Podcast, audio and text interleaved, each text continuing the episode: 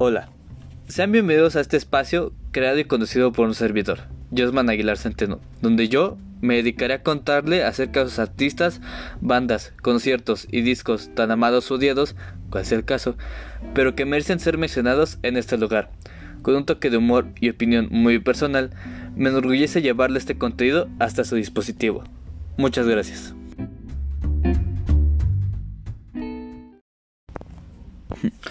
Hola, buenos días, tardes o noches, sea la hora que esté consumiendo este contenido.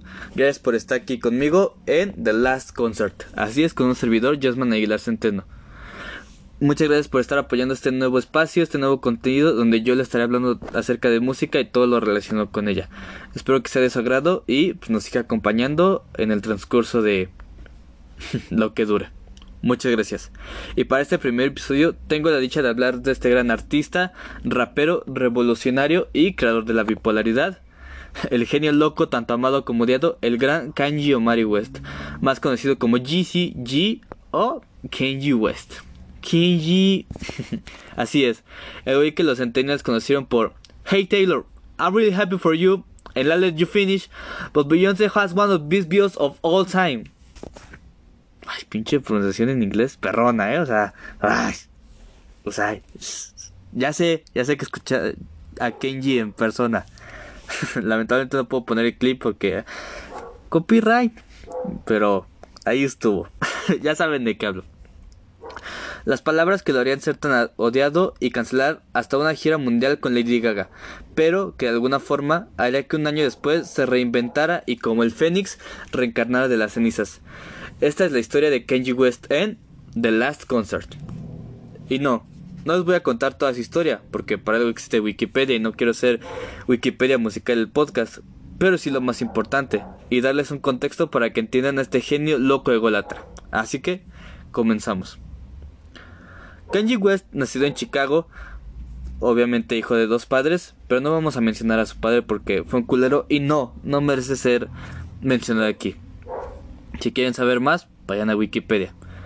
Y hijo de una gran madre llamada Donda West, que siempre guardemos en nuestros corazones por ser una gran mujer, que pues, obviamente yo no la conocí, pero Kenji en sus propias palabras ha dicho que ha sido una de las mejores mujeres que ha conocido, si no es que la mejor. Kenji West a la edad de 8 años le encantaba crear beats de videojuegos, ya que este era un aficionado de ellos pero con el tiempo encontró un amor hacia esas instrumentalizaciones que formaban parte de sus juegos favoritos. Y su madre, Donda West, en paz descanse, lo ayudó desde pequeña a seguir su sueño y esta le compró equipo necesario para comenzar a crear beats y aprender de estos, como un set de mi alegría mis primeros beats. Yo nunca tuve uno. con el tiempo Kenji siguió estudiando, pero sin dejar los beats de lado, y con el tiempo dejaría la universidad para dedicarse de lleno a la música y diciendo a su mamá, perdón jefa, pero al chile voy a crear unos beats y rimas bien vergas, ahorita vengo. Pero aún no empieza la historia de Kenji, o bueno, del gran rapero West, pero sí del productor. Y es que este comenzaría a producir para artistas que iban en ascenso y poco a poco llegaría a lo que es la gran Rockefeller Records, donde trabajaría con Alicia Keys, Jay-Z un besazo hasta Jay-Z. Un shout out a Jay-Z y Luda Chris, entre otros. Hasta que después de meterle tanta presión a la disquera, le dieron luz verde a su proyecto, considerado uno de los mejores debuts de la historia. Hablo de The College Dropout, su primer álbum.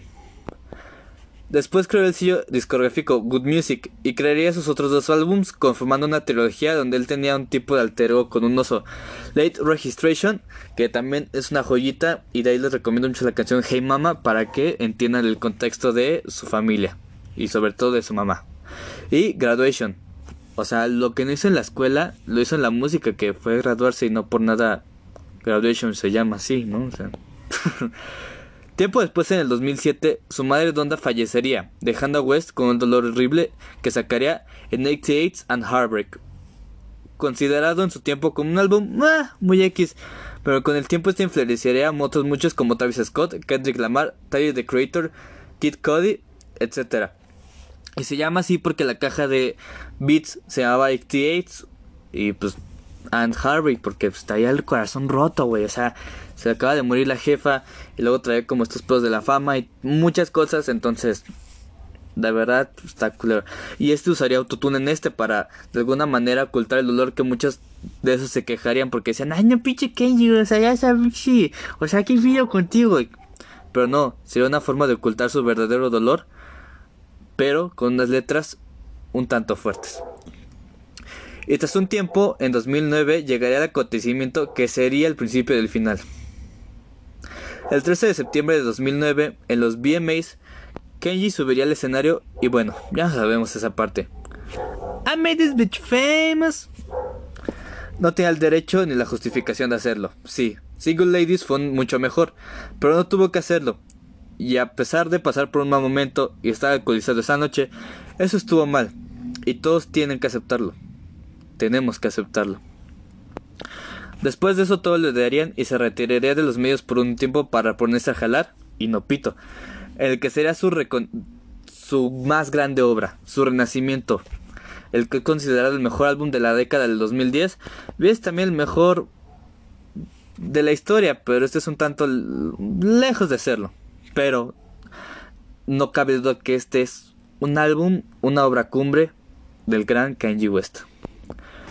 My Beautiful Dark Twisted Fantasy es el equivalente a elegancia, líneas perronas, beats sabrosos, samples bien ejecutados, que los samples son son como grabaciones de varias otras canciones, de películas, de lo que sea.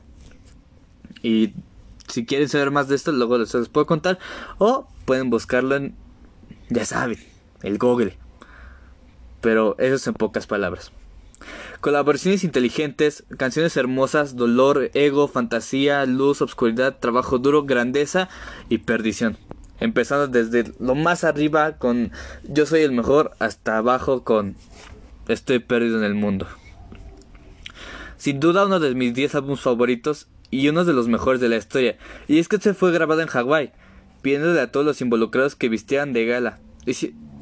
o sea, güey, ahí estuvo Elton John. Elton John. Y Elton John. Tan solo diciéndoles que el gran Power, la rola de los comerciales, tardó alrededor de más de 500 horas en ser creada, grabada y producida. Así es, la letra, todo en 500 horas.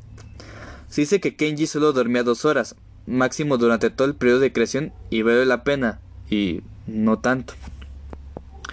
Esto regresó a Kenji el estrellato en, en 2010 y 2011, siendo artista del año y después de Watch It From, su álbum colaborativo con Jay-Z, ¡pum! Otra vez Jay-Z. Si quieren que hagan un video, díganlo, obviamente lo voy a hacer porque es mi rapero favorito, el Jay-Z. Un saludo otra vez Jay-Z. El cual merece más reconocimiento, pero esa historia para otro día. No Jay-Z, Watch It From. Ese fue tan solo el gran paso para que Kanji se volviera loco y comenzara a ser más el golatra de lo que ella era. Así que... Se viene lo futuro, señores, se viene fuerte. Durante ese tiempo comenzaría su relación con Kim, así es, Kim Loaiza. Y en 2013 sacaría Jesus, su Max Experimental, el cual yo diría que es su segundo mejor disco. Incomprendido en el momento, no llegaría a tanta fama, pero es un deleite auditivo y visual con la gira del mismo nombre, donde este güey usaría máscaras con joyas y sería lo más minimalista posible. Y es que neta es un discazo. Muchos lo consideran lo mejor. Para mí, la verdad es que son mejor My Beautiful Dark Twisted Fantasy. Pero Jesus es lo más experimental que hay de Kenji. Y yo creo que en el rap. De verdad, si se pueden darlo todo, es una joya. Hold My Liquor y Blood on the Lips. Wow. En 2016 sacaría su último gran álbum en solitario hasta el momento. Y es que, pues sí, todos estamos de acuerdo. The Life of Pablo donde relataría las dos partes de él, sus excesos y lujos, tanto como sus miedos y debilidades. Literalmente, pues My Beautiful Dark Twisted Fantasy, pero con trap. Y pues una nalgona y su familia deportada con fondo naranja. no, no es cierto. En 2018 sería diagnosticado con bipolaridad, pero en vez de verlo como una debilidad, lo vería como una fortaleza. Y es que es cierto, si lo medicas, te hace rolas culeras, así, ay, venga. Pero si no, te obras maestras. Ese mismo año sacaría G, que hasta el día de hoy es su álbum más criticado. La verdad es que no es tan malo, pero simplemente... Ah, no, no hay, tan, no hay mucho que decir de él. Y Kids y Ghost con Kid Cody. Y ese, pum, sería un discazo. Algo corto, pero que sin duda tienen que darse. Un año después regresaría a sus raíces cristianas, en 2019, y haría Jesus King, un disco me, pero bonito. Mm, la verdad es que me gusta algo aunque no sea cristiano. Hasta el día de hoy, Kenji sigue siendo un, un loco. Hace poco postulándose para presidente en 2020 y obviamente perdiendo. Y en esos últimos días lo, lo que más ha sonado de él ha sido su supuesto divorcio con Kim Verdi Loaiza. Ah, pero puras patrañas. Si algo que odio es que juzguen a Kanji solo con los BMAs y todos sus escándalos, no viendo más allá de lo que hace. Y es que sin duda es una parte fundamental de la música Kenji, o sea, o sea, por Dios. My Beautiful Dark Side Fantasy, ya, ya, o sea, estoy enamorado de ese puto álbum y dénselo si no se lo han dado. Cambió el rumbo con esos samples y es que antes de ellos el rap solo era, sí, soy malo, me la chupas y soy pobre, pero ahora rico, marihuana. Digo, aceptando por algunos como el chico blanco o Utang. pero él haría un y no solo con el Dark Fantasy, haría un cambio con todas desde que llegó. O sea, bam. O sea, Kanji cambió la jugada desde su debut, llegando con un estilo elegante, entre comillas, que nadie tenía ni se atrevía a probar. O sea, todos eran ropa holgada, eh, pantalones rotos. Y de verdad, Kenji llegó con un saco, llegó con pantalones, llegó con zapatos y se puso a rapear. 88 fue el álbum que hizo que el rap se hiciera deprimente, entre comillas. Y aunque no los quiera aceptar, hasta Billie Eilish se influenció de él. O sea, es un álbum que cuenta pasamos de ser el güey más ególatra del mundo a ser el güey más deprimente del mundo. Este carón puede estar en todos los géneros existentes. Y es que no estoy mamando. Puede hacer tanto rock, puede hacer pop, puede hacer gospel, puede hacer RB. Puede hacer todo, hasta salsa, yo creo, chingue su madre. y sí, es una persona que es odiosa y cagante, porque sí, sí lo es. Pero estamos de acuerdo en que no es el único que lo es. O sea, vean a Mariah Carey o a Nicki Minaj, hijas de puta.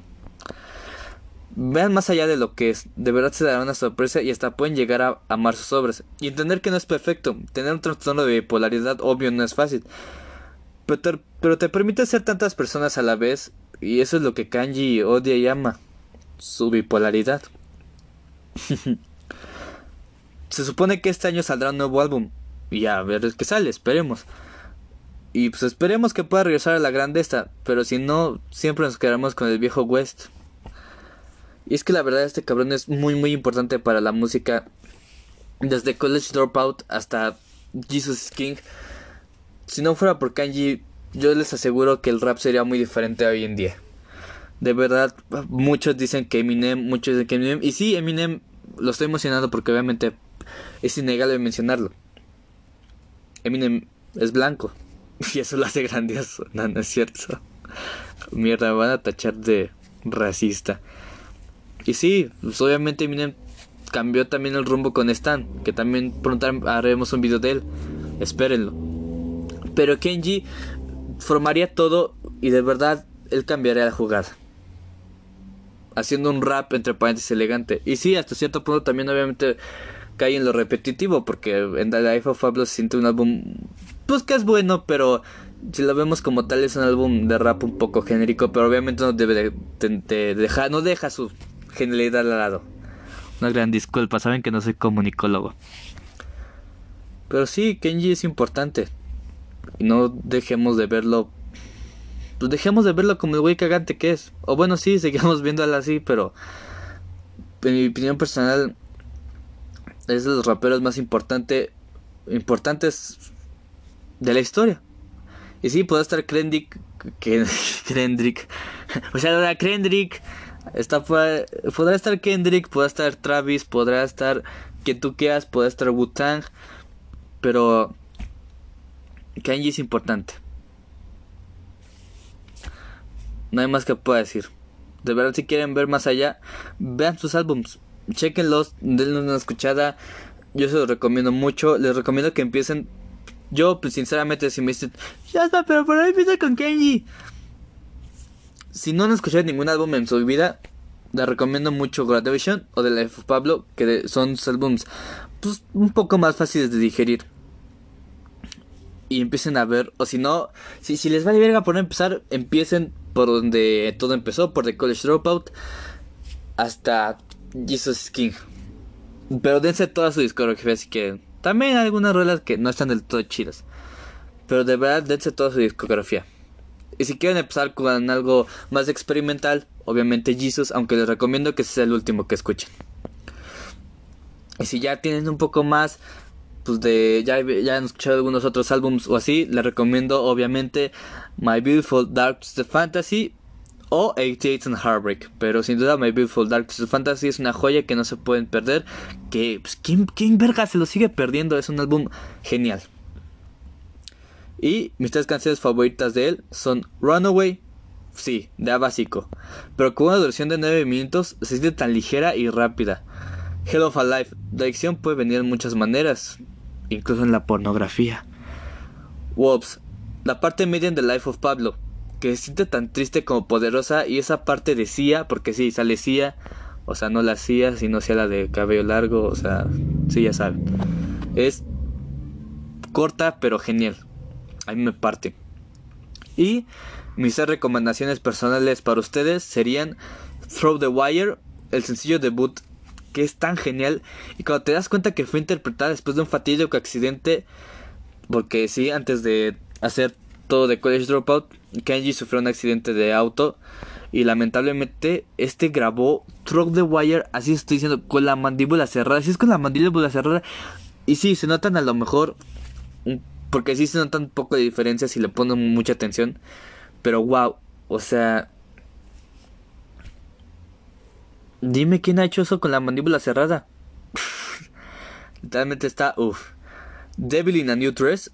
Rick Ross está que te cagas con unas líneas de padrote elegante y un solo de guitarra que es corto pero que está riquísimo.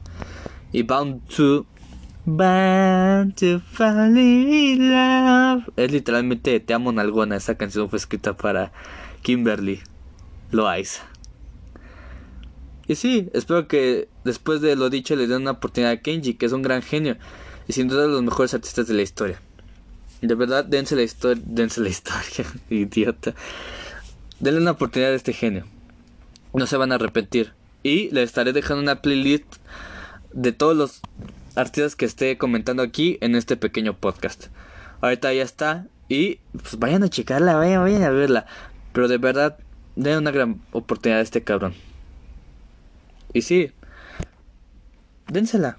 O sea, no, no pierde nada. Ya si no quieren, pues ni pedo, pues siempre estará Taylor Swift. En serio. Kenji no puede dejar de sorprenderme a pesar de que ya es una, un, un actor lleva a decir, un artista que llevo desde hace un, tiempo, ya hace tres años, pero no me deja sorprender. De verdad no puedo hablar de no puedo dejar de hablar de My Twisted Fantasy porque, güey, es el álbum de la década. Todos dicen, ah, es que la Pulpa Butterfly del, del, del Kendrick, del Kendrick. Sí, cambió el rumbo también el to a, pimp, a Butterfly. pero My Beautiful Dark Fantasy es es la belleza. Ahí lo trae en su nombre. Es una belleza pura con tanta luz como con tanta oscuridad. Y si quiere que hablemos acerca de álbums de estos álbums a más trasfondo, no, no, deje de, no deje de pedir, ¿eh? Usted diga, no, yo quiero que hables de track por track. Ahí vamos, ahí vamos, Aquí dense, dense con lo que sea. Pero sí, espero que le haya gustado. Y eso ha sido todo de mi parte. Gracias por recibir la bienvenida a este nuevo proyecto creado y narrado por mí. Esto ha sido todo en The Last Concert. Nos vemos en la próxima. Gracias.